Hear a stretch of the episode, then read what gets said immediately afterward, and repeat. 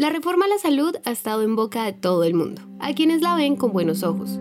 También hay quienes no están de acuerdo con algunos de sus puntos. Y hay otros como yo que seguimos sin entender exactamente qué es lo que quiere cambiar el gobierno y por qué. Por eso le pedimos a Luis Fernando Restrepo y Camilo Miranda, analistas de Bancolombia, que en este episodio de la serie sobre salud en Colombia nos ayuden a entender cuáles son los puntos claves de esta reforma y cómo podrían impactarnos.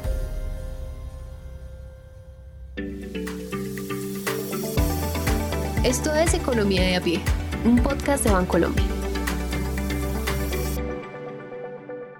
Antes de seguir, tienen que saber que la reforma todavía se está debatiendo. Eso significa que algunas de las propuestas del gobierno pueden modificarse o eliminarse por completo, pero eso solo lo vamos a saber hasta el día que la aprueben.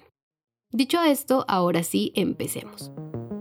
Hasta ahora la reforma tiene 278 páginas y son cuatro los temas que más preguntas han generado. Pero recuerden que nada de esto es fijo y que las cosas pueden seguir cambiando hasta que se apruebe. Mientras tanto, para entender el corazón de la reforma, vamos a responder esas preguntas. Primero, ¿la reforma propone acabar con la CPS? Sí y no. ¿A qué me refiero con sí y no? Es que se elimina la figura de la EPS tal cual como la conocemos, porque tú ahorita puedes escoger en qué EPS quieres estar. Tú puedes decidir si estás en esta EPS o en la otra basado en lo que tú consideres importante. Digamos que esto ya no va a suceder.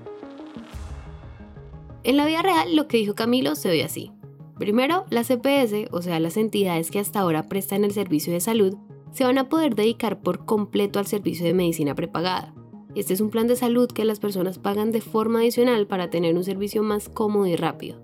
Segundo, van a poder abrir sus propias clínicas y hospitales, algo que no es nuevo porque ya varias CPS cuentan con esto. Y tercero, nosotros ya no vamos a estar afiliados a ninguna EPS.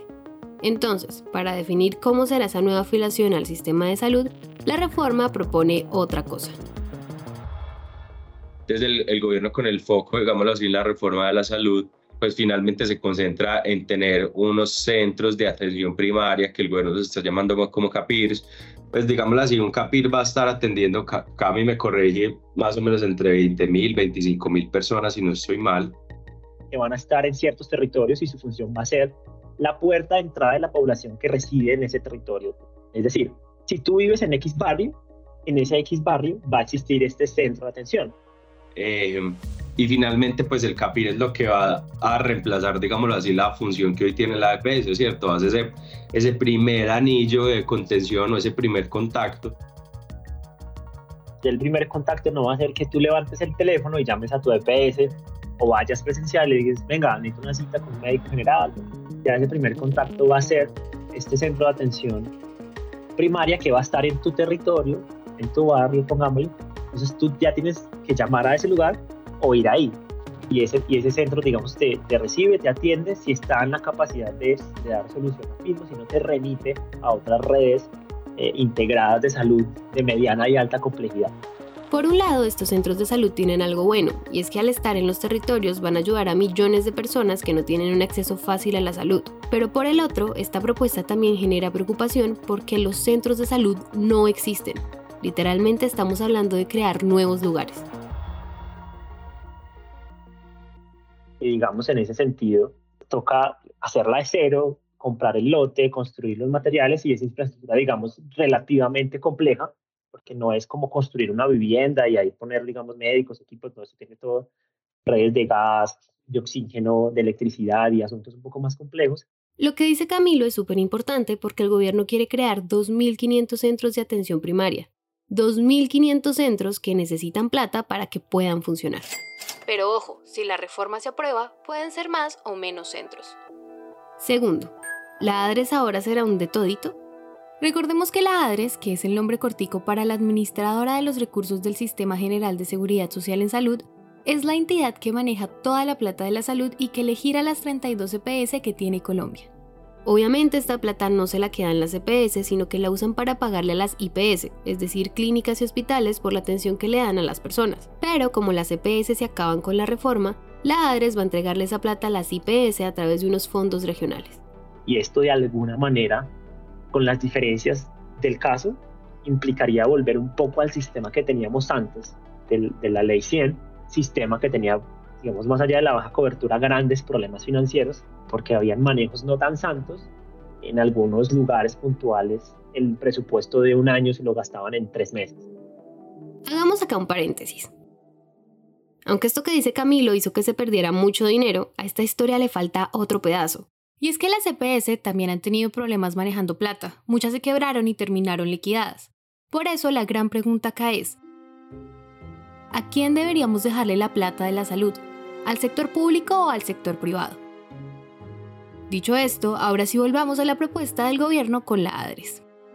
Resulta que la reforma quiere que la ADRES también maneje todo el papeleo administrativo de la salud, y eso es un mundo de información.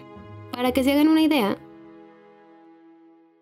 al año son mil millones de facturas, actualizaciones, recibos y, documentación que las EPS gestionan. Todo esto iría a caer en funciones del ADRES. ¿Y aquí qué pasa? Ya la ADRES audita un pequeño porcentaje de estas facturas, un 2%, y hay que decirlo que su desempeño no es el más eficiente. Y es que el ADRES no tiene la capacidad construida en este momento para asumir este reto, porque son volúmenes de información y una tarea monumental. La reforma plantea que ahí se van a ir construyendo unas capacidades, pero pues esto es un elemento desafiante porque las EPS, que son ahorita 30, 32, pues han venido acumulando estas capacidades a lo largo de estos últimos 30, 32, 33 años. Entonces, conseguir que la ADRES desarrolle estas capacidades en las personas, en los sistemas de información, también necesita plata. Tercero, ¿con esta reforma sí llegamos a las personas que no tienen acceso? El gobierno en sí, desde el proyecto de reforma, eh, pues lo muestra, ¿cierto? De dónde va a, ir, gran parte del uso de los recursos y gran parte del uso de los recursos pues va a ir en gestionar el riesgo eh, de salud, pues digámoslo así, de una población puntual, que esté más cercano a las regiones, que esté más cercano a la ruralidad. Eso también tiene pues unos factores adicionales, son cuáles son los, los determinantes de la salud, ¿cierto? Entonces, la reforma también, digamos, fortalece muchísimo y, y pone mucho el foco y el acento sobre la promoción y la prevención de la salud. Y, ver también, como decía Luis, todos los determinantes de la salud, que hay es componentes de alimentación, de saneamiento básico, de promoción y prevención. Se va a recibir, digamos, brigadas de médicos y, otras, y otros asuntos relacionados con la salud que van a ir a, sus hogares a, explicarle un poco estos determinantes de, la salud para que la población, digamos, antes de asistir al, al centro médico, digamos que ya tenga unos, unos cuidados. Entonces, la reforma también, digamos que va sobre el punto eh, de un caso muy típico que, sucede en, los hospitales y en, el sistema de salud y es que el paciente solo va cuando ya está muy enfermo. Eh, y el médico le pregunta, oiga, pero usted hace cuánto que se siente así o hace cuánto que usted siente estos dolores o tal. Y el paciente le dice, no, hace un año, hace seis meses. ¿Y por qué no había venido? No, es que yo no sabía que era importante venir porque no conocía. Esta propuesta termina siendo súper importante porque sería por fin darle su lugar a las 14 millones de personas que viven en las zonas más alejadas del país y que no tienen acceso fácil al sistema de salud. Pero de nuevo, aunque ejecutar esta propuesta sería maravilloso, vuelve y juega. También necesita mucho dinero. Porque esto no se trata solo de hacer las brigadas de las que hablaba Camilo o de crear los centros de atención primaria que les contamos hace unos minutos. Acá también es fundamental aumentar la cantidad de personas en salud en todo el país. Aunque esta reforma incluye un programa de becas e incentivos para que más personas se vinculen a estas carreras, cambiar las cifras nos va a tomar mucho tiempo. Y sobre esto el espectador encontró tres datos que queremos compartirles. Primero, tenemos 23 médicos por cada 10.000 habitantes. Lo mínimo es 36. Segundo, hay solo 14 enfermeras por cada 10.000 habitantes. Lo mínimo es 88. Y tercero, estudiar medicina en Colombia cuesta más o menos 300 millones de pesos en este momento. Cuarto, hacer esta reforma, ¿cómo nos afecta al bolsillo? Como les hemos ido contando a lo largo de este episodio, los cambios de la reforma necesitan plata. Para no darle tantas vueltas al asunto, hacer la reforma tal y como la propuso el gobierno necesita mucho dinero y varias reformas tributarias como la última que se hizo, porque aquí lo complejo es de dónde va a salir el dinero. Y digamos que si uno mira toda la estimación que se realizó de aquí al 2026, pues son más o menos, más o menos 60, 70 billones de, pesos que cuesta, que costaría la reforma tal cual como está. Esta es una cifra que no nos cabe en la cabeza, porque tiene 13 ceros después del 6. Pero si hacemos una analogía, la cantidad de billetes de esta cifra alcanzaría para cubrir toda la ciudad de Medellín. Ahora sí, sigamos. En resumen, por los distintos caminos que uno lo quiera ver, el sistema, estos cambios, digamos, que tienen eh, elementos que van muy sobre las oportunidades de mejora que tenemos ahorita con el sistema actual, pues son costosos eh, y vamos a tener que pagarlos de algún lado y seguramente y sin duda alguna pues va a tener que salir de nuestros bolsillos de una u otra forma. Esas formas de las que habla Camilo, más allá de las nuevas reformas tributarias, también incluyen nuestros aportes mes a mes. Esa cotización que hacemos ya sea por ser empleados o trabajadores independientes seguirá sucediendo solo que ya no se hará una EPS en particular, sino directamente la ADRES. Y el dinero es algo que sí o sí se necesita para que la salud en Colombia funcione. Por eso, para terminar este episodio, queremos que se lleven algo. Está claro que la reforma a la salud se necesita, pero hay que seguir revisando con lupa cuáles son las mejores propuestas para lograr los cambios que necesitamos, sea con esta o con cualquier otra reforma.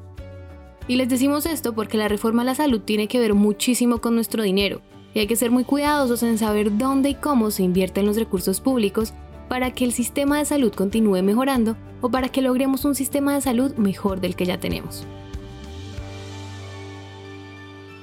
Este episodio fue escrito y editado por Araceli López, musicalizado por Juan Diego Bernal y Santiago Bernal y narrado por mí, Valentina Barbosa. No olvides escribirnos a través de nuestras redes sociales de Bancolombia. Encuéntranos en Instagram, Facebook, Twitter, TikTok y LinkedIn como arroba Bancolombia y arroba Bancolombia Oficial. Gracias por escuchar.